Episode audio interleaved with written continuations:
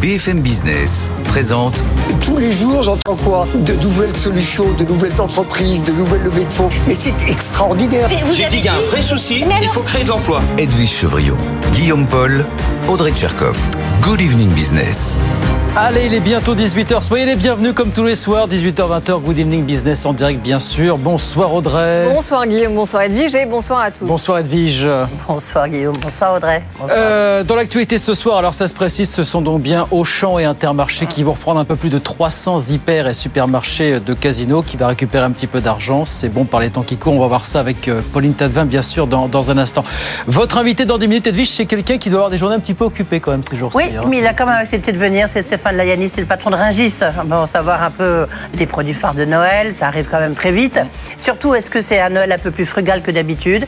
On parle d'inflation de pouvoir d'achat, et puis des grands projets euh, qu'a Ringis, et puis peut-être aussi des négociations commerciales. Euh, Est-ce que ça l'inspire, ou au contraire, ça lui fait fuir? Toujours, toujours un petit peu touchy, évidemment. On verra ça dans, dans 10 minutes. Et puis à 18h30, nos experts arrivent, Audrey, bien sûr. Beaucoup de sujets dans les experts ce soir. On parlera immigration, bien sûr, puisque le projet de loi se joue maintenant à l'Assemblée nationale. Et puis on débattra autour de cette enquête formelle que Bruxelles vient de lancer contre X, ex-Twitter pour désinformation. C'est une première. Et enfin, ce chiffre qui désole. On va en parler longuement. Apple pèse désormais plus de 3 000 milliards de dollars en bourse, pas loin de ce que pèse l'intégra- l'intégralité de la place de Paris. Rendez-vous compte. C'est un petit chiffre qui nous chagrine effectivement. Voilà le programme non exhaustif. Vous vous en doutez, bien sûr, on est ensemble jusqu'à 20h ce soir sur BFM Business. À tout de suite. Retrouvez BFM Business à la radio dans les grandes villes de France. Et partout dans le monde, en live ou en podcast sur bfmbusiness.com. Good evening business, le journal.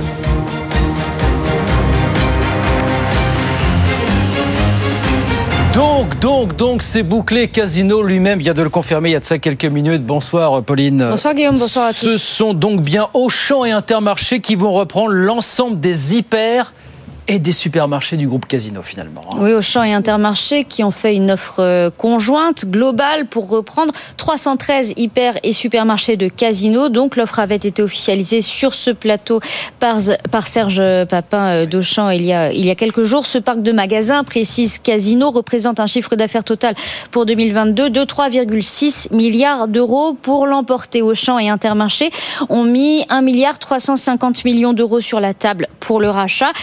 Aussi bien sûr investir derrière dans les magasins, mais il ne donne pas de chiffres euh, d'estimation de ce qu'il faudra mettre euh, derrière. Il s'engage à maintenir un maximum de collaborateurs dans les points de vente actuels. Et puis ils ont aussi annoncé leur ambition de créer une alliance aux achats pour créer la première centrale d'achat de France qui pèsera 30% du marché, euh, nous dit une source. Lidl, qui n'avait pas officialisé son offre, mais qui s'était déjà montré intéressé cet été et qui apparaissait comme le principal concurrent d'Auchan et d'Intermarché, n'obtient donc pas gain de cause. Carrefour, qui se proposait de racheter le réseau de supérettes de proximité comme euh, Sherpa euh, ou Vival, si toutefois ils étaient à vendre, n'obtient pas gain de cause non plus puisqu'ils ne sont pas à vendre. C'est donc la fin du suspense hein, pour les salariés et les syndicats de Casino. Bon, ça avance, mais ça n'empêche pas les syndicats de rester inquiets quand même pour la suite, Pauline. Oui, parce que même si Intermarché et Auchan promettent de maintenir euh, l'emploi dans les magasins, les syndicats redoutent le passage des contrats d'enseigne à enseigne. Ils estiment euh, qu'il y a eu des problèmes lors des transferts pour la première vague de magasins déjà repris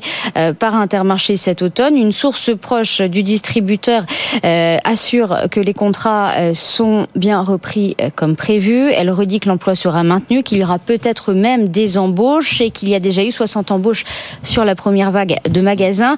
L'inquiétude des syndicats surtout concerne en fait le siège de Saint-Étienne. Une vaste manifestation y a été organisée euh, hier. Le siège qui n'était pas dans le périmètre de ce qui est mis en vente. L'équipe de repreneurs de Daniel Kretinsky, qui doit prendre les rênes en mars, continue de dire qu'il veut maintenir ce siège où il y avait surtout des équipes des hyper et des super. Ils ne disent pas ce qu'ils vont mettre dans ce siège sans ces équipes-là. L'hypothèse d'y mettre les équipes de Monoprix et de Franprix paraît difficilement réalisable. Plusieurs centaines d'emplois euh, sont en jeu.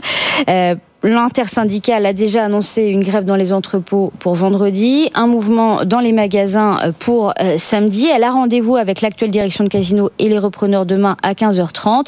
Des repreneurs qui ont validé la session de Spark d'hypermarchés et de supermarchés. Face à la situation économique du groupe, ils ont dû revoir leur plan de reprise, assure une source qui rappelle que la proximité, en revanche, reste au cœur euh, du projet de l'équipe de Daniel Kretinsky. Elle assure aussi que les rumeurs qui laissent entendre que le milliardaire pourrait laisser tomber le dossier Casino sont complètement ridicules. Voilà, négociation exclusive, hein, c'est ça ce soir entre Casino d'un côté, Auchan Intermarché de l'autre, évidemment. Merci beaucoup Pauline, on y reviendra bien sûr à ce dossier Casino avec, euh, avec vous Pauline et puis nos experts tout à l'heure à, à 18h30. 18h04 dans l'actualité ce soir, il y a la situation en mer Rouge qui commence comme à inquiéter un petit peu les marchés. Vous savez que ce week-end, plusieurs armateurs ont annoncé qu'ils allaient suspendre jusqu'à nouvel ordre le passage de leurs navires face à la multiplication des attaques. Le prix du pétrole a un peu grimpé aujourd'hui. On parle là encore une fois d'un passage hautement stratégique. Nathan Cocampo. La mer Rouge se situe sur l'une des trois grandes autoroutes maritimes, la route eurasiatique qui représente plus de 40% du commerce maritime mondial. Et sur cette route, un lieu particulièrement stratégique est au cœur des attaques, le détroit de Bab el-Mandeb au sud de la mer Rouge qui sépare l'Afrique de la péninsule arabique. Chaque jour, près de 5 millions de barils traversent ce détroit. C'est un dixième du pétrole mondial. Du pétrole, mais aussi d'autres marchandises, des céréales. Plus de 20 000 navires marchands transitent chaque année dans cette zone. Face à la multiplication des attaques, les autres routes maritimes qui nécessitent par exemple de contourner toute l'Afrique auront forcément un impact sur l'ensemble de la chaîne logistique, un transport plus long et donc des coûts du fret qui augmentent. On constate d'ailleurs déjà des surprimes d'assurance pour les navires traversant cette zone ciblée et même si les Occidentaux déploient leurs forces dans cette zone, il reste difficile de sécuriser l'ensemble des transporteurs. Une situation compliquée, d'autant qu'en parallèle, le trafic de marchandises est aussi ralenti au niveau du canal de Panama. Une sécheresse exceptionnelle provoque un engorgement des navires, là où transite 5% du commerce maritime mondial. Voilà, puis après les armateurs, c'est le pétrolier BP qui a annoncé aujourd'hui lui aussi qu'il allait suspendre euh, tout transport en, mer Rouge. On parlera tout ça aussi avec nos experts tout à l'heure à, 19h15. Et puis alors, on vous le disait en titre, Là, c'est clairement en train de dégénérer entre Bruxelles et X, l'ancien Twitter. Bonsoir Frédéric Simotel. Bonsoir Guillaume. Donc Bruxelles annonce qu'elle ouvre une enquête formelle, je cite, pour, contre X pour désinformation. En gros, Twitter n'a pas satisfait aux règles du fameux DSA européen, c'est ça Frédéric? Exact, hein, depuis le 25 août, vous savez, la mise en, en, vigueur de ce, de ce règlement, eh bien, euh, bah, toutes les plateformes doivent se conformer à certaines règles, notamment sur la désinformation, sur la modération des contenus. Et là, bah, Thierry Breton, le commissaire européen en charge du marché intérieur et notamment du numérique, bah, estime que euh, Elon Musk euh, et, et, sa plateforme X, anciennement Twitter, ne répond pas aux, aux, engagements. Alors pourtant, on l'avait vu, hein, il y avait une première étape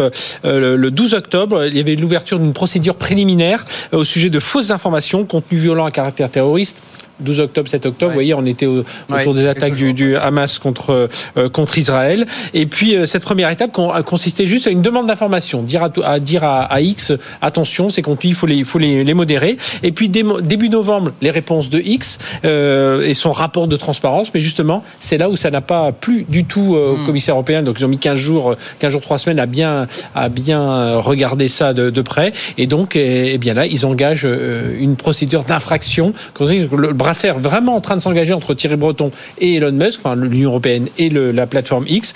Il faut rappeler quand même que la législation européenne prévoit en cas de en cas de, de, manquement des amendes qui vont jusqu'à 6% du chiffre d'affaires. Alors certes celui de Twitter, et, enfin de X est en train de, de baisser, mais, ça représente quand même quelques milliards. Mais en tout cas c'est très intéressant à regarder parce que voilà c'est la première vraiment euh, euh, procédure formelle autour du DSA et on voit qu'aujourd'hui eh bien le euh, l'Europe est décidée. Hein, il le dit d'ailleurs à l'époque où les grandes plateformes en ligne se comportaient comme si elles étaient trop grandes pour se préoccuper des règles, est bien révolue. Par loin, à cette époque, on voyait des images de Thierry Breton et Elon Musk se serrer la main devant les caméras. C'était en juin dernier. Mais vous vous rendez compte comme ça va vite finalement. C'était en juin dernier.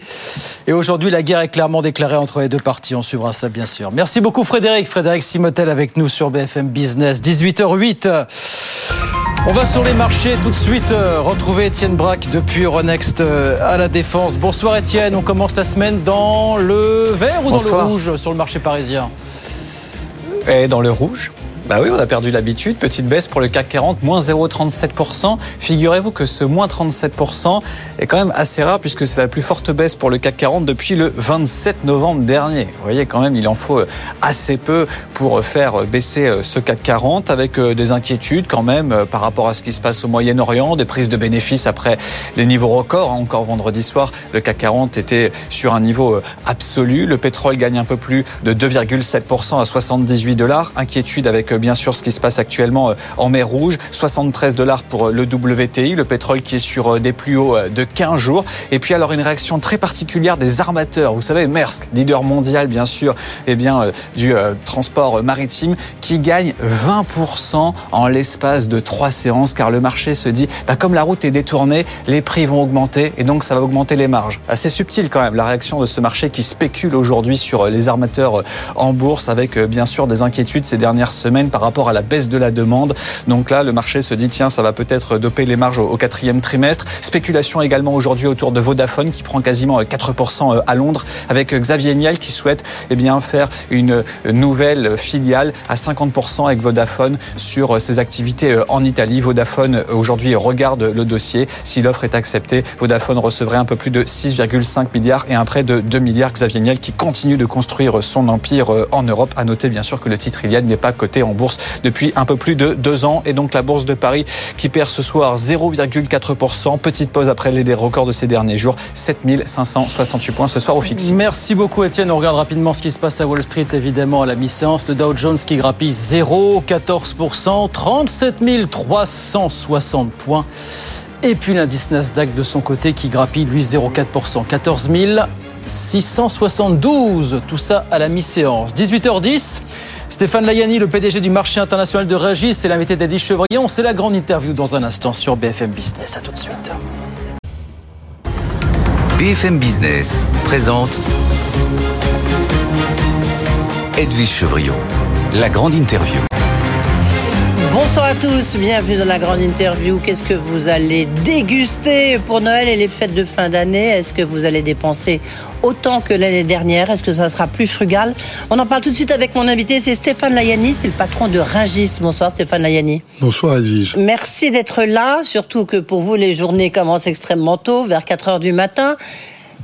Trop souvent. surtout en ce moment, parce que c'est vrai que c'est un moment où il y a grosso modo quoi, un, gros quart du chiffre d'affaires de Ringis qui se fait. Un quart, c'est exagéré, mais beaucoup de grossistes font deux mois en un, ce qui est pas mal. Et euh, on pense qu'on va atteindre euh, ce mois-ci euh, un milliard, un milliard quatre d'euros. Donc ça fait beaucoup. C'est pas mal. Alors justement, est-ce que les euh, bon, d'abord, attendez, avant de rentrer dans le dur, c'est quoi les produits phares? Comme d'habitude, rien ne change toujours... Euh, sans conteste, cette année, le produit à la mode, mhm. c'est la coquille Saint-Jacques. Ah oui, on en a partout. La coquille Saint-Jacques, elle est abondante, elle est française, elle est de qualité et son prix a baissé. Il a baissé de, de près de 15%. Et donc, clairement, euh, c'est un produit quand même extrêmement festif, extrêmement joyeux. Vous pouvez faire des entrées, des plats principaux avec, et euh, je, conseille fortement la coquille Saint-Jacques ou les huîtres. Oui, ah bah, les huîtres, les, Français ont l'air un peu plus sceptiques parce que euh, la truffe. La truffe ou c'est trop cher Justement, ça viendra un peu sur notre sujet, évidemment, le cœur de cette interview. Stéphane Layani, c'est l'inflation. Est-ce qu'elle est contenue Le pouvoir d'achat des Français Est-ce que la demande est là Dans la truffe? On ne constate pas un registre de déconsommation en ce moment. Euh, simplement, la demande est en train de changer. Euh, les gens veulent des produits plus locaux, des produits plus solidaires, des produits euh, plus durables. Mais pour le reste, l'inflation ne peut pas gâcher la fête. Les gens ont besoin de fêtes. Ils sortent d'une période qui est extrêmement difficile. Euh, le contexte géopolitique est tragique.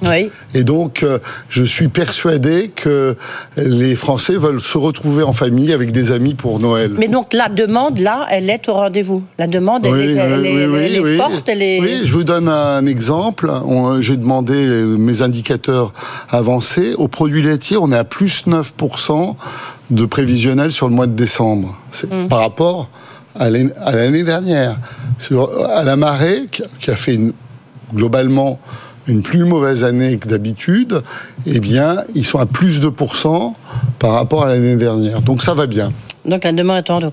Donc euh, c'est pas un Noël plus frugal. Les Français ont donc décidé de se faire plaisir. Je, je pense que euh, les Français, d'abord, ils vont vouloir se faire plaisir avec des grandes, des grands produits de tradition comme la volaille, Mhm. mais que par ailleurs, ils vont consommer malin et ils vont changer un petit peu leurs habitudes. Par exemple, au lieu de prendre du saumon, on va prendre de la truite. Il, va- y avoir un- une sorte de modification des habitudes alimentaires. Et par exemple, on n'est pas obligé de prendre un très gros chapon, on peut prendre un mini chapon. On n'est pas obligé de prendre de la volaille, on peut prendre un filet de bœuf, euh, de partenaise par exemple. Et donc, euh, c'est très important de voir que les Français euh, sa- savent consommer malin. Est-ce que- oui, ça- mais ils consomment malin. Ça veut dire quand même il y a un problème de pouvoir d'achat que vous ressentez, même si la demande est là. C'est une demande qui est peut-être pas autant d'excellence qu'avant. Euh, c'est ça qu'on peut dire. Non, les volumes sont là, euh, simplement, c'est un choix. Oui. Et il y a des arbitrages qui sont faits. Est-ce que l'inflation, parce qu'on en parle beaucoup, on parlait du dossier casino bien sûr, on parle beaucoup de, de- de pouvoir d'achat. Est-ce que l'inflation, elle est contenue à vos yeux? Elle est en train de régresser. On est à plus Euh, combien, On ça, était à, on était plus 11 Ah oui. en, en septembre. On, est, on, est, on était à plus 9 en novembre. On est à plus 5 en décembre. Et donc, euh, clairement, on sent qu'on est sur un pas de décélération de l'inflation. Et à 5% d'inflation à Rungis, on est encore 7 points de moins par rapport aux produits préparés d'avance, euh, produits industriels. Et donc clairement, c'est un avantage compétitif qu'ont les opérateurs du marché de Rungis, c'est que il vaut mieux cuisiner que d'acheter tout fait. Oui, mais enfin, vous, vous êtes au début de la chaîne. hein. C'est-à-dire que moi, si je veux consommer un, je un chapon, euh, si je veux aller au restaurant, euh, il va à Ringis. D'accord, l'inflation est contenue, mais souvent l'addition, elle est quand même beaucoup plus lourde. Bien sûr, parce que, en parce que c'est là où se fait la bascule. Non, mais bien sûr, parce qu'en réalité, euh. c'est tout à fait exact, parce qu'en réalité, euh, ce qui fait la bascule, c'est les intrants, c'est l'énergie, c'est les salaires, c'est le transport. Et la volonté de se reconstituer des marges. Un peu avec des excès quand même. Je pense qu'on a été euh, plutôt sérieux. euh, on a contenu l'inflation euh, à Rungis parce que à Rungis, nous on fait la guerre tous les soirs, toutes les nuits. C'est la loi de l'offre et de la demande.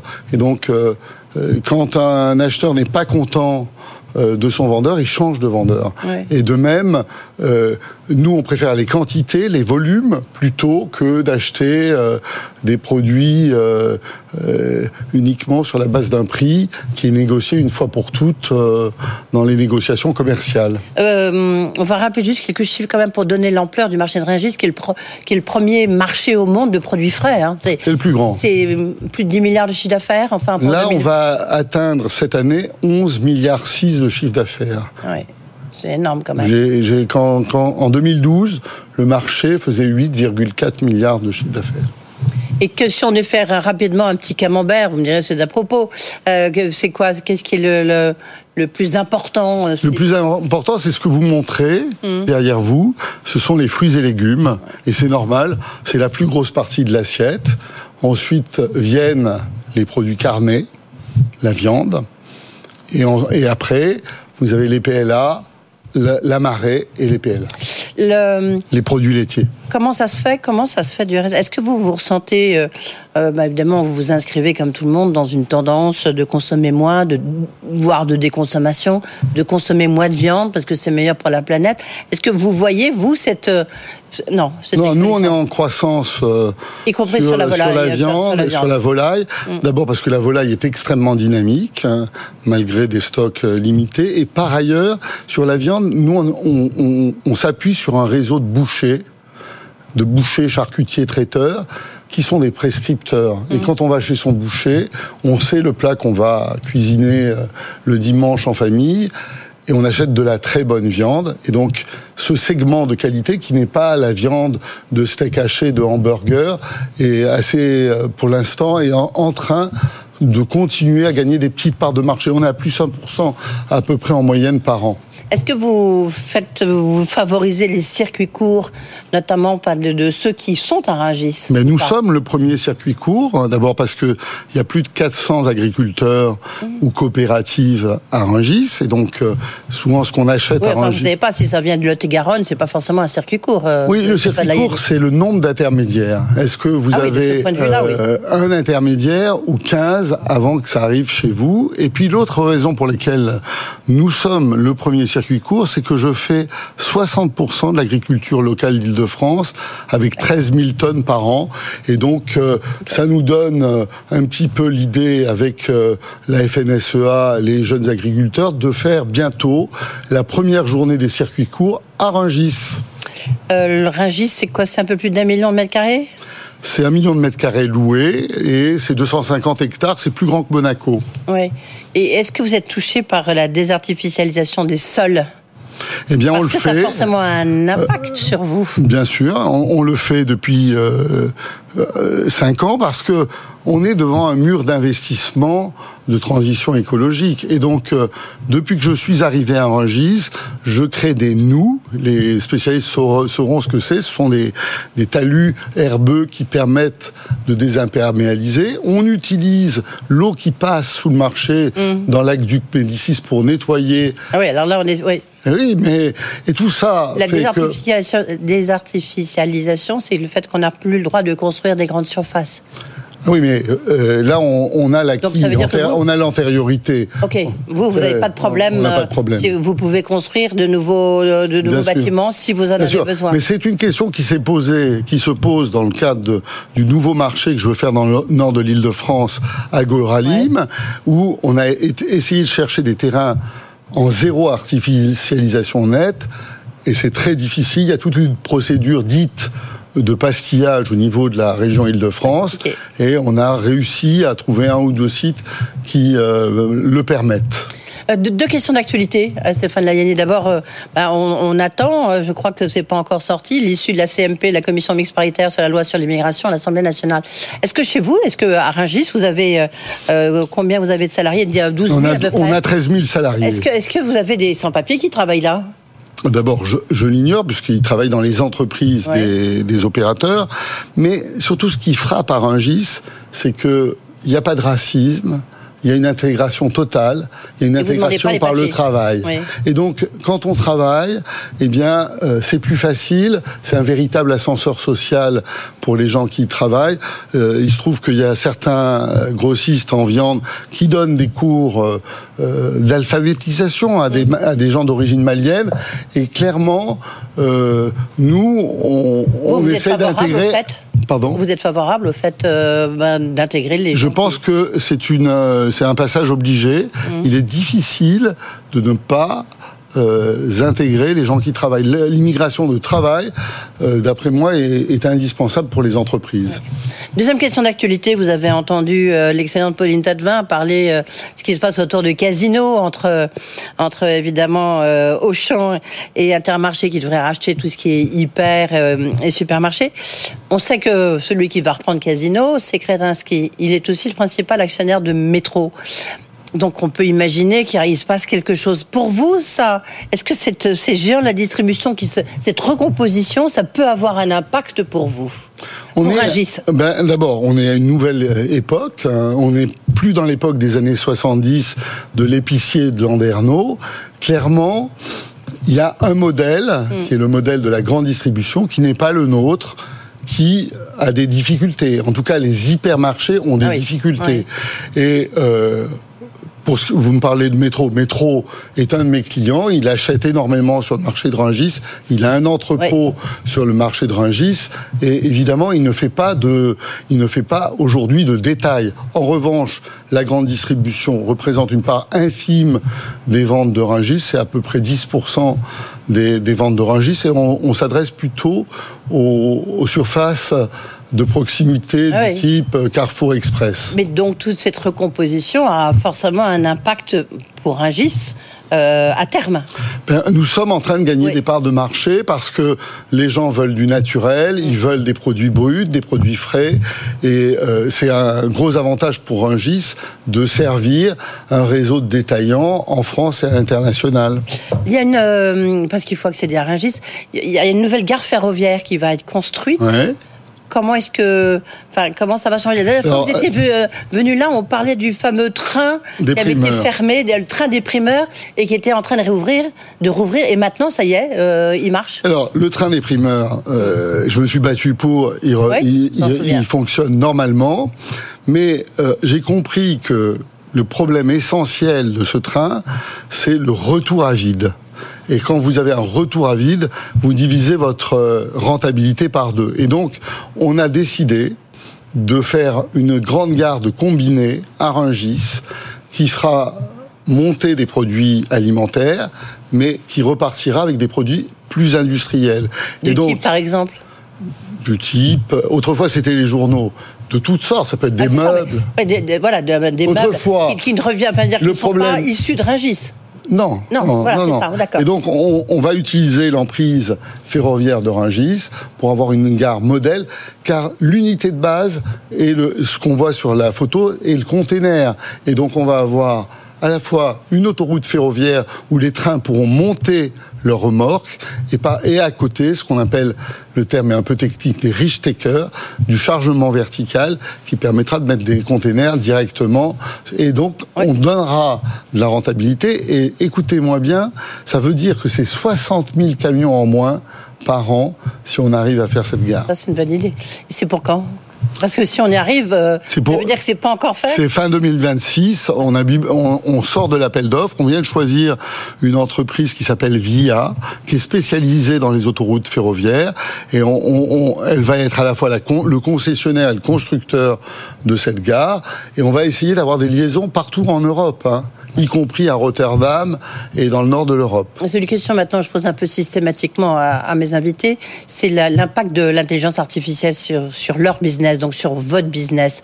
J'imagine que à Rungis, ça, ça, doit comme, ça va changer quand même pas mal de choses. Ça va Alors nous, on a intégré l'intelligence artificielle dans un aspect très particulier de notre activité, c'est la logistique. Oui. On a une, on a une marketplace qui s'appelle rungismarket.com qui marche très bien et sa particularité, c'est qu'elle a été créée par deux jeunes euh, de, de, de, laboratoires euh, d'intelligence artificielle. Et donc, au lieu d'avoir des camions qui tournent dans tout Paris sans arrêt, ils ont des, des circuits totalement optimisés. Et mieux encore, en fait, la difficulté, c'est quand on arrive en bas de la porte d'Edwige Chevrillon, il faut que son colis soit prêt et qu'il soit pas au fond du camion. Et ils ont des méthodes de chargement grâce à l'intelligence artificielle qui le permet. On a évalué que ça nous faisait euh, éviter à chaque fois entre 100 et 102 tonnes de d'équivalent CO2 à chaque euh, déplacement. Donc c'est pas si mal. Oui, non, donc ça c'est bien. Ah puis il y a le casse-tête, le casse-tête des Jeux Olympiques 2024 parce que bah, les restaurants euh, ils pourront à peine être euh, euh, servis, je dire délivrés. Euh, comment est-ce que vous allez faire? Il y aura des, des voies, en plus Rungis, c'est sur la, route d'Orly. comment est-ce que vous allez faire? Qu'est-ce qui va se passer? Alors, j'ai appelé... blocus de Rungis J'ai appelé Laurent Nunez, le préfet de police, et on est totalement alignés l'un avec l'autre. Oui, mais le problème, c'est Anne Hidalgo, donc, de Paris. Et donc, non mais d'abord, il y a les zones de restriction. Mm. donc, on est en train de discuter, on est dans des phases de concertation pour trouver des slots précis où les gens pourront aller dans les zones rouges ou dans les zones Mais grises. Ça sera avant 4 heures du matin, c'est ça, ou 5 heures du matin ben, Il va falloir négocier les horaires et il faut, que les, les uns et les autres euh, euh, négocient ces slots. Vous allez modifier, oui, pardon, vous allez modifier vous vos horaires? Non. Je vais, euh, on va s'arranger avec la préfecture de police pour livrer nos commerçants, nos restaurateurs, mais aussi les sites olympiques à la bonne heure tout simplement. Et il faudra que, sans doute, c'est ce que je propose au préfet de police, qu'il y ait un macaron, un macaron ringiste, qui permette aux, aux, camions frigorifiques de, de passer, d'avoir une sorte de sauf-conduit, comme on l'avait fait d'ailleurs pendant la période Covid. Et alors, j'ajoute que euh, j'ai demandé à cette occasion que, puisque visiblement on veut réserver une voie de périphérique au covoiturage, que euh, la logistique alimentaire soit priorisée. Oui, oui, ça. En tous les cas, on voit, c'est pas encore résolu. Merci beaucoup euh, d'être venu là. Donc 2023, un très bon cru. 2024, encore meilleur, avec des projets, euh, d'autres projets de croissance externe. Mais vous viendrez nous voir. Merci beaucoup, Stéphane Layani, d'avoir été avec nous. Merci, le patron, le président du marché international de Rungis. Tout de suite, les infos, Guillaume Paul. Good Evening Business. Actu, experts, débat et interview des grands acteurs de l'économie. 18h35 sur BFM Business. Voilà, vous me faites déjà rire alors qu'on n'a pas encore commencé. Pauline Tadevin, bonsoir. Vous nous avez rejoint, journaliste BFM Business. Euh, et puis Manuel Le Chypre, bonsoir. Bonsoir. Alors, Edwige Chevrillon, vous venez de recevoir un président du marché de Ringis, Stéphane Layani, plutôt confiant. Oui, absolument, ce qu'on peut dire. Bon, D'abord, on, on oublie toujours que Rungis, c'est énorme. Quoi. C'est, c'est- Oui. c'est- il va dépasser le, le on- les 11 milliards de... 11 milliards de, de- six. ouais, 11 milliards six de chiffre Gigantesque. d'affaires en 2023. Donc, c'est énorme. Euh, deux, deux points importants quand même. La demande est là. Donc, les Français ont envie de se faire plaisir. Donc, euh, c'est même plus 2%, 10% dans, dans beaucoup de secteurs. Le, le, le point quand même, c'est que là, les tables seront un peu plus variées, c'est-à-dire c'est moins le homard et peut-être plus les coquilles Voilà. Saint-Jacques qui sont, qui sont euh, favorisées. C'est Moins- euh, moins de saumon plus de trucs, moins truites, voilà, ça, voilà. Bah, moins de saumon, plus de truites. Donc les, les Français sont quand même assez sélectifs, mais la demande est là. Donc on s'adapte, mais on a envie de se faire plaisir. Oui, complètement. Et puis euh, l'autre point quand même, c'est euh, l'inflation. L'inflation est en train d'être contenue. On n'est qu'à plus 5%, il vient de 11%. Et donc en décembre, c'était enfin globalement 5%. Bruno Donc, Le il Maire avait raison. Oui. Quoi? Bruno Le Maire avait raison. Ah, j'ai oublié ce que disait Bruno Le Maire sur la Non, sur la- Bruno Le Maire, il sur nous promettait des baisses de non, non, prix. non, non, mais je disais. Bah, Il nous promettait des baisses de prix. L'inflation, alimentaire, elle fait quand même de la résistance quand on voit les, les derniers chiffres de l'INSEE, Emmanuel, hein, malgré tout. Ah. L'inflation globale encore une fois, encore une fois, c'est extrêmement variable. C'est pour ça que pour Noël, vous avez les moyens très largement de vous faire un réveillon qui vous coûte moins cher que l'an dernier en ayant un réveillon euh, super. Et d'ailleurs, si vous prenez tous les postes de dépenses de Noël, moi je suis assez fasciné par euh, tous ces chiffres qu'on entend. Ah Noël, ça va coûter plus cher. Mais rien du tout. Noël, ça va pas coûter plus cher du tout. Tous les prix Bah, de ça dépend ce qu'on achète. mais bien sûr que non. Tous les prix importants de ce qui fait Noël sont en baisse. Si vous prenez le budget, alors le budget de Noël, aux deux tiers, c'est les cadeaux. Si vous prenez les jouets, Ouais. on est à quasiment moins 3% Ouais, c'est sur un quasiment an. la braderie sur Parce que tout, euh, tout- parce que évidemment tout vient de Chine et que les coûts de production en Chine ont baissé. Si vous voulez faire des cadeaux aux adultes, regardez du côté du petit électroménager, on est sur des baisses de prix de 2-3% aussi. Donc les cadeaux, c'est pas vrai, ça coûte pas plus cher. Le, repas de Noël, euh, c'est vrai qu'il y a des produits qui coûtent plus cher. Le saumon c'est plus cher, le foie gras c'est plus cher, Le homard les huîtres cher. ça va être plus cher parce que euh, il y a eu des problèmes sanitaires et puis il y a eu des il y a eu des tempêtes, Il y a pas etc. hein, Mais vous, avez tellement de- d'options possibles pour faire un beau repas de Noël avec des produits qui baissent. Vous avez cité les coquilles Saint-Jacques, Oui. moins 15%. Moins 15%, Si vous prenez par exemple, euh, euh, si vous voulez, le, le magret de canard est en baisse de 5%. Si vous voulez rester sur le poisson, vous avez la lotte. Les mini chapeaux. La lotte qui est un très beau poisson. Bah, les mini chapons. La lotte qui est un très beau poisson Bon, de fête. ça nous Moins donne 5%. faim, tout ça. On est déjà parti. à Vous avez la- tous les légumes, tous les légumes d'hiver, les marrons, les, les, les, les, les Oui. petits marrons, tout ça c'est moins cher. Les fruits c'est moins cher. Les clémentines, les, les, les ananas. Mais vous tout avez ça, les, cher. recettes qui vont avec Donc, ça pas. Si vous voulez, mais tout ça pour vous dire. Et je vais vous dire, même si vous même quand vous partez, Ouais. même le transport vous coûtera moins cher, puisque si vous regardez euh, les prix du diesel, par exemple, ils sont pas plus élevés qu'il y a un an.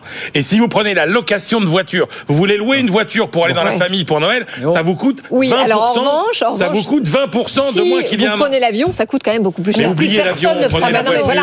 Vous prenez pour les fêtes, vous, vous prenez, l'avion, vous prenez. Non mais attendez, pour les fêtes, c'est très clair. vous achetez des jouets 28. made in China, vous partez en voiture Eh ben. et en diesel. Voilà. ou en train. Et, vo- et joyeux Noël à tous. Les bonnes recettes d'Emmanuel Le Chypre. Mais quel peps Les bonnes recettes, on dirait Jean-Pierre Coff. Là, j'ai cru voir Jean-Pierre Coff l'espace d'une minute. Voilà le sujet qui vous emballe. Emmanuel.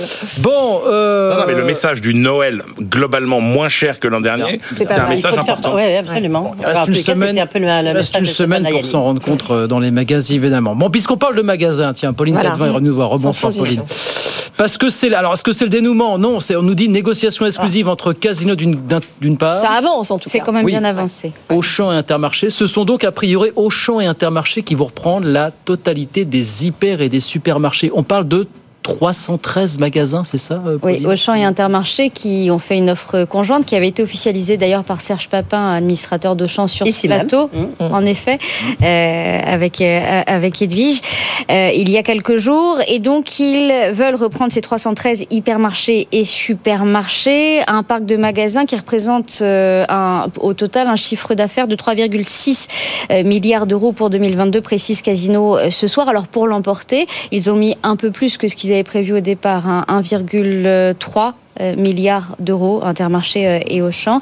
Il faudra aussi bien sûr réinvestir derrière probablement beaucoup dans ces magasins pour les relancer, ces hypermarchés et ces, et ces supermarchés qu'ils emportent donc. Ils s'engagent à maintenir un maximum de collaborateurs dans les points de vente actuels. Et puis ils ont annoncé, tous les deux Intermarché et Auchan, leur ambition de créer une centrale d'achat euh, française euh, qui euh, sera, d'après eux, la première centrale euh, d'achat et qui représentera 30% du marché, euh, nous dit, euh, Mais entre nous dit qui une et qui source. Auchan, Intermarché et, Casino. Casino Et sera Casino, dans la boucle. ont déjà Intermarché Casino. Et Casino est dans la boucle, bien entendu. Donc Oui. voilà pour ce. Mais alors, l'inquiétude principale des salariés euh, qui ont été nombreux à témoigner à la radio, à la télévision, c'était plutôt sur les entrepôts. Parce qu'en effet, on, on comprend bien que, le- que les repreneurs sont très intéressés par reprendre les magasins. Ouais. Mais en revanche, ils ont tous, et en l'occurrence, euh, les, les deux que vous avez cités, bah, déjà des centres de logistique Il existants. y a les entrepôts, il y a le siège euh, aussi. Les entrepôts, d'ailleurs, ils ont, ils ont déjà annoncé qu'ils feraient grève dans les entrepôts pour vendredi prochain, Ah. euh, l'intersyndicale, et une vaste mobilisation dans les magasins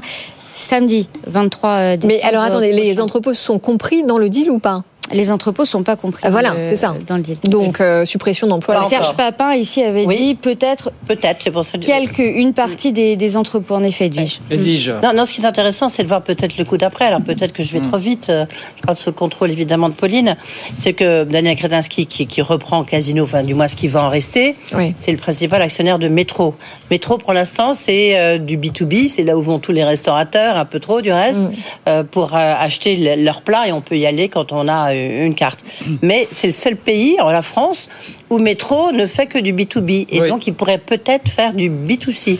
Et du reste, Métro est un gros client de, de Ringis. Et s'il fait du B2C, ça peut changer un peu la donne. On boucle, on boucle la boucle. Alors pour l'instant, du côté de l'équipe de, de, de repreneurs de Daniel Kretinsky, on dit que la priorité est mise sur la proximité, que depuis le début, la proximité est au cœur du projet de Daniel Kretinsky et du consortium de repreneurs qui doivent prendre les rênes en mars euh, prochain. hein. Ouais, ouais. Donc là, ce qu'on nous dit du côté de chez Intermarché, Auchan et Casino, c'est que le processus là qui est engagé de négociations exclusives va durer euh, plusieurs mois. Euh, il va y avoir les autorités de la concurrence qui vont entrer euh, dans le jeu, bien entendu, et qui valideront ou pas. En fait, Ouais. peu de doute que ça, que ça aille au bout. C'était une offre quand même qui, qui coche pas mal de cases, et notamment celle du maintien Oui, de, l'emploi. Ce que vous nous disiez tout à l'heure, c'est que les syndicats, alors qu'ils seront reçus demain, les syndicats. hein, par, 15h30, euh, ils par voient l'actuelle direction de. Casino Oui. et l'équipe des, des repreneurs qui ont validé euh, cette session puisqu'ils devaient dans le processus valider tout, euh, tout projet de, de cession à, qui que ce soit d'ailleurs. Mais syndicats pas totalement rassurés pour l'instant, très clairement. Pas totalement rassurés, donc plusieurs points. Le premier, c'est euh, le passage des contrats d'enseigne à enseigne. Ça, ça leur pose des questions. C'est-à-dire que le contrat qu'ils avaient euh, chez, chez Casino euh, doit être récupéré par, par les repreneurs, mais est-ce que ce sera vraiment le cas? En tout cas, eux, ils se posent, ils se posent des questions, même si euh, du côté des, des distributeurs repreneurs, on assure que les contrats vont être repris en bonne et due forme, etc. Et qu'on créera même peut-être de l'emploi dans, dans les nouveaux magasins. La grosse inquiétude aussi, c'est le siège de Saint-Étienne, le siège qui n'était pas euh, Oui. prévu euh, dans le, dans le package oui, qui n'est pas mise en vente, que Daniel Kretinsky euh, dit et redit encore aujourd'hui qu'il veut maintenir ce siège à Saint-Étienne, mais que vont-ils mettre dedans? Parce que ce siège, il abrite pour l'instant, pour la plupart, des salariés qui travaillent pour les hyper et les, et les supermarchés. Euh, Oui, ce qui est quand même compliqué, c'est qu'il y a beaucoup d'incertitudes par rapport à ce que vous nous dites et que finalement, et les salariés et les représentants syndicaux apprennent tout par voie de presse. euh, C'est pour ça qu'ils ont refusé visiblement une visioconférence qui leur était proposée à la mi-journée.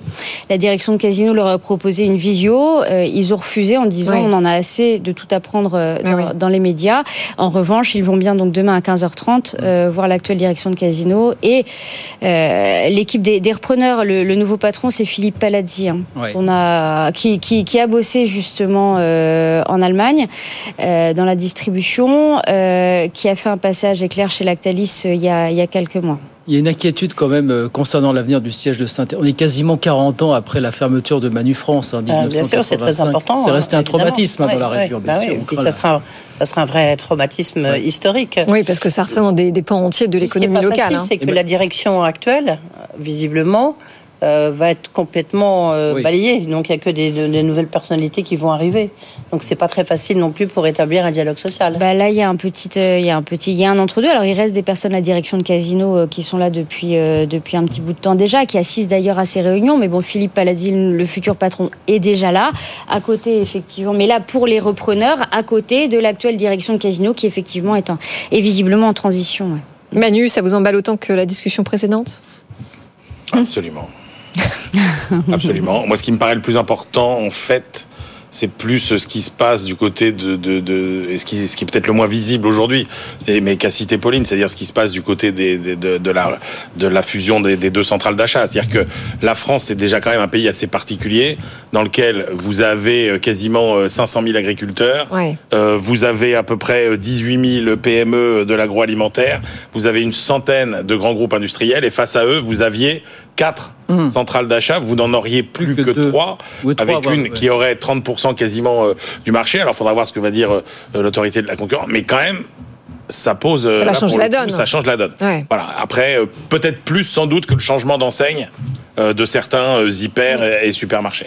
On est sur des négociations qui peuvent durer un petit moment quand même, la Pauline. Plusieurs mois dès le communiqué Plusieurs mois. d'Intermarché. euh, et alors, revanche, mais euh, voilà, ça va sûrement aller très vite. On rappelle donc que les nouveaux prennent les rênes euh, du nouveau groupe en, en mars. Il faudra probablement que ça se fasse avant pour que les, les repreneurs aient un groupe euh, délesté. On suit ça bien sûr sur BFM Business, absolument.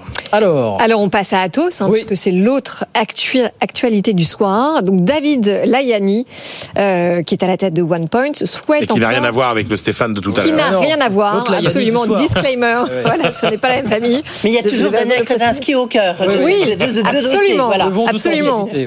Alors OnePoint donc veut encore monter euh, significativement en capital et peser sur la gouvernance d'Atos. Mathieu Pechberti, où en est-on? Écoutez, David Layani, euh, qui dirige une, euh, une société, une ETI, comme on dit, hein, de taille moyenne, euh, informatique, et premier actionnaire d'Atos depuis maintenant quelques quelques semaines. Il a 11%. Et effectivement, ce qu'il nous expliquait euh, en fin de semaine dernière, euh, c'est qu'il voulait évidemment encore monter significativement. Qu'est-ce que ça veut dire? Ouais. Ça veut dire euh, euh, arriver à terme à un niveau d'environ 25% du capital d'Atos, et avec prendre le 25% contrôle. du capital. En assemblée générale, vous avez le vous avez le contrôle. Euh, s'imposer au sein du management, en tout cas de- du conseil d'administration, une sorte de prise de contrôle rampante, un peu comme comme Vincent Bolloré les aime bien. Euh, et puis peut-être un jour à terme rapprocher sa société OnePoint de, euh, d'Atos, en tout cas qui a des activités qui correspondent à celles de OnePoint. Donc ça, c'est ce qui est c'est ce qu'il y a dans son dans sa tête et sur euh, une petite feuille de papier. Euh, La réalité sera évidemment forcément différente entre ce qu'il souhaite faire, son plan, euh, son désir et euh, la réalité. Atos est une société euh, très endettée qui a besoin de se restructurer, qui est en train de négocier son découpage en deux et notamment avec la vente de ses activités euh, Historique. de gestion de parc informatique pour essayer de faire simple à Daniel Kretinsky qui est décidément dans tous les dossiers de restructuration.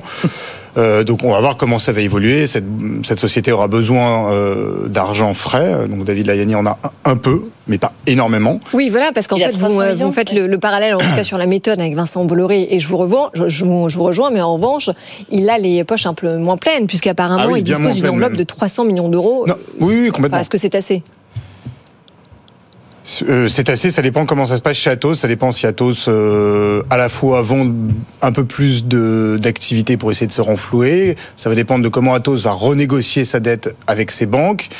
Euh, donc ça ne dépend pas que de lui. Oui. Lui, il a de l'argent à mettre dans cette société, euh, dans une partie des activités qu'il aimerait bien euh, récupérer. Mais effectivement, il faut d'abord l'accord de la société, il faut l'accord des banques. Société et qui- ça ressemble quand même furieusement à ce qui se passe euh, du côté de, de chez Casino, où Daniel Kretinsky est arrivé, euh, a attendu que la boîte s'écroule, entre guillemets, pour injecter de l'argent. Parce que, oui, Peut-être qu'Atos, on sera dans une situation similaire à celle de Casino dans quelques mois. hein. société Ah qui s'écroule en, en bourse, effectivement, parce qu'il a déjà levé Non, mais pas 500 qu'en bourse, millions euh, d'euros. qui mais s'écroule tout court. Et Oui, on- vous dites bon, qu'en investissant 300 millions de plus, il peut boucler la boucle et devenir premier actionnaire avec un peu plus de 25% du capital. Ça dit beaucoup sur la faible valorisation d'Atos en Oui, oui, Atos vaut euh, 900 millions en 900 bourse, millions en mais bourse, euh, oui. Atos a beaucoup de dettes, donc peut-être qu'Atos vaudra deux fois moins euh, dans quelques mois. hein. Non, ce qu'il y a, c'est qu'il y a un moment quand même, il faudra se poser la logique un peu euh, industrielle de voir les liens entre OnePoint est évidente. Enfin, si la cybersécurité c'est quelque chose qui peut se rapprocher, enfin, qui a un sens pour euh, pour la Yanni au-delà de Alors, la bonne ils ont déjà commencé le, le rapprochement opérationnel. Hein. Oui, c'est c'est- c'est Ouais. pour ça que je, je- je- voilà, mais il faut voir Ouais. un petit peu le, le- encore une fois, comme tout à l'heure, un peu le coup d'après. Quelle est la quelle est la logique? C'est pour créer quoi? Parce que je disais, c'est que lui, lui, son idée, bon, les activités euh, sensibles de cybersécurité que le gouvernement surveille, pour lesquelles euh, le gouvernement voudrait qu'une entreprise, un grand groupe français mette la main dessus, lui, c'est plutôt le reste qui l'intéresse, c'est toutes ces activités cloud, transformation digitale pour les entreprises. Donc c'est pas tant la cybersécurité qui à la fois euh, pourrait aller plutôt dans un dans un grand groupe type euh, type Airbus, Airbus qui revient sur euh, le, et qui en la plus- scène. voilà, exactement.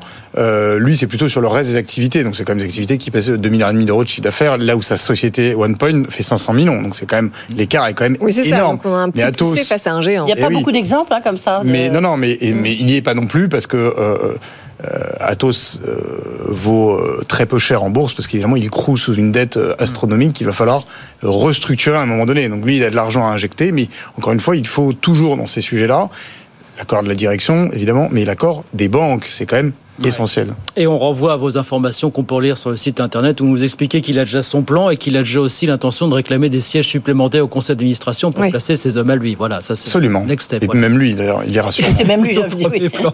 Il fait partie du Sûrement.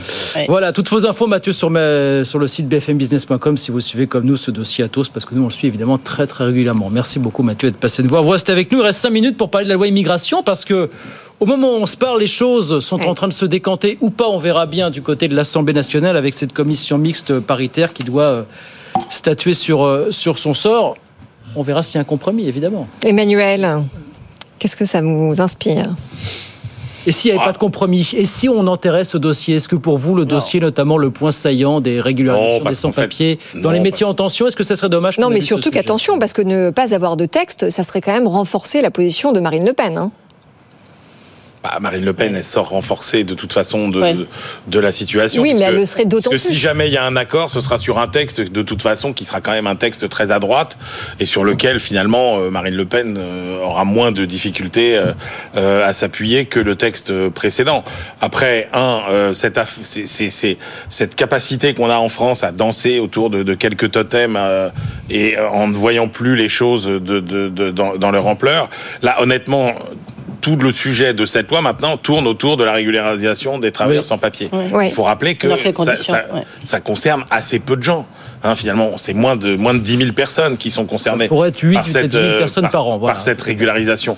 Donc c'est c'est assez peu. C'est ça n'épuise évidemment pas du tout euh, le sujet. Les arguments des uns et des autres sont extrêmement euh, fallacieux. Euh, faire croire que euh, cette régularisation entraînerait un afflux, un appel d'air, un afflux massif d'immigrés.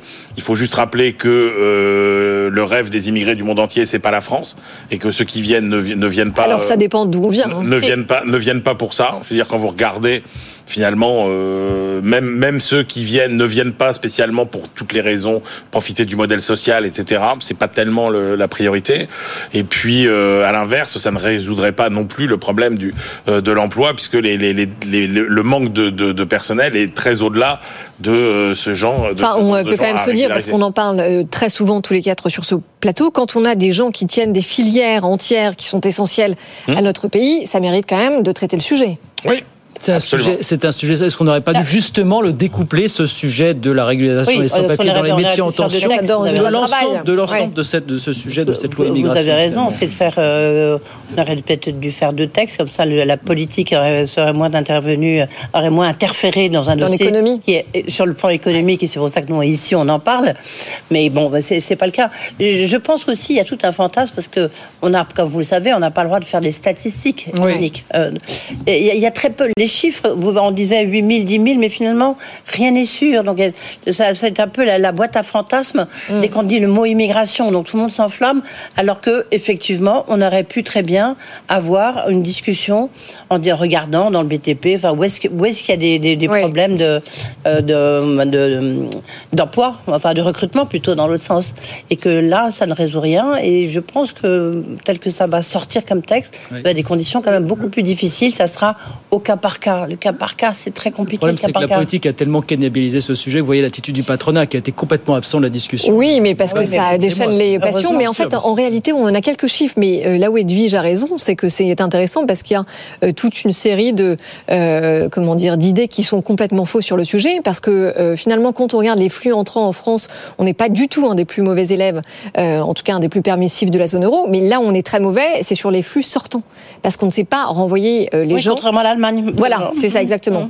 Euh, Quand, quand, euh, quand il mérite de l'être. Maintenant, euh, ce sujet, comme je le disais tout à l'heure, doit être traité. Euh, il faut aussi préciser que avant, pour entamer les démarches, hein, euh, justement sur la régu- régularisation de leurs papiers, il fallait que les employés aient l'autorisation préalable de leurs employeurs. Et ça, c'est quelque chose qui va disparaître. Et c'est quand même plutôt une bonne chose. Là, on part sur quelque chose qui pourrait être mis à disposition des préfets. Voilà, c'est Voilà. ce qui va peut-être émerger pour le coup. Ouais, mais que ça reste à la faculté du Ça, Absolument. c'est OK. Absolument. Emmanuel Le Chypre, Non, non, de la mais si fin. on met un peu de souplesse dans tout ça, c'est évidemment euh, très bien. Mais enfin, après, il faut relativiser. hein. On a eu, euh, en 25 ans, on a eu presque une vingtaine de lois sur l'immigration. 30e loi Et qui immigration en 40 qui ans. et, et- et lois qui n'ont infléchi au- véritablement aucune euh, des grandes tendances, que ce soit sur le marché du travail, que ce soit à nos frontières, que ce soit sur le renvoi de, des immigrés qui sont en situation illégale. Mm. Donc, après tout, si cette loi avorte, ce sera pas, une- ce sera pas un séisme. Eh ben, on verra si elle avorte ou pas. Voilà, à travaux de la commission mixte paritaire qui a commencé à 17h, qui peut durer, nous dit-on. Oui, il y a une suspension de séance. On, a- on attend. Ça peut durer la nuit, hein, cette affaire. Moult rebondissements. On n'est peut-être pas arrivé. On suivra ça en tout cas, bien sûr, sur BFM Business. Merci beaucoup d'être passé ce soir, Emmanuel Le Chypre. Edwige Chevrillon, à demain, 18h10. Euh, c'est Jean-François Rial, le patron de Voyageurs du Monde. Vous Cette voyez, saison. je fais Cette cette, saison. saison. Bah oui, je fais ma semaine de saison après tout, comme ça. Mais surtout, c'est que Jean-François Rial, d'abord, hein, c'est une boîte côté, c'est toujours très intéressant. Ouais. Et puis là, quand on voit ce qui se passe euh, en mer Rouge, Oui. euh, Absolument, aussi, on va en que- parler tout à l'heure, ça a un d'ailleurs. imp- Est-ce que ça a un impact bah, sur les, les- les voyages euh, Oui. Quelles sont les destinations qui sont prisées? Patron de Voyageurs du Monde, donc demain 18h10 avec Edwige sur BFM Business, 18h57. Euh, nous, on revient bien sûr dans un instant. Absolument, restez avec nous. Euh, on débat de l'actu économique avec les meilleurs experts. Justement, la mer Rouge, on va en parler. Inquiétude sur le commerce mondial. On va revenir un petit peu sur ce qui se passe du côté d'Auchan et Intermarché. Ce sont donc eux qui vont reprendre les quelques 313 hyper et supermarchés de Casino, puis plein, plein d'autres sujets dans l'actu éco du jour jusqu'à 20h, bien sûr. À tout de suite.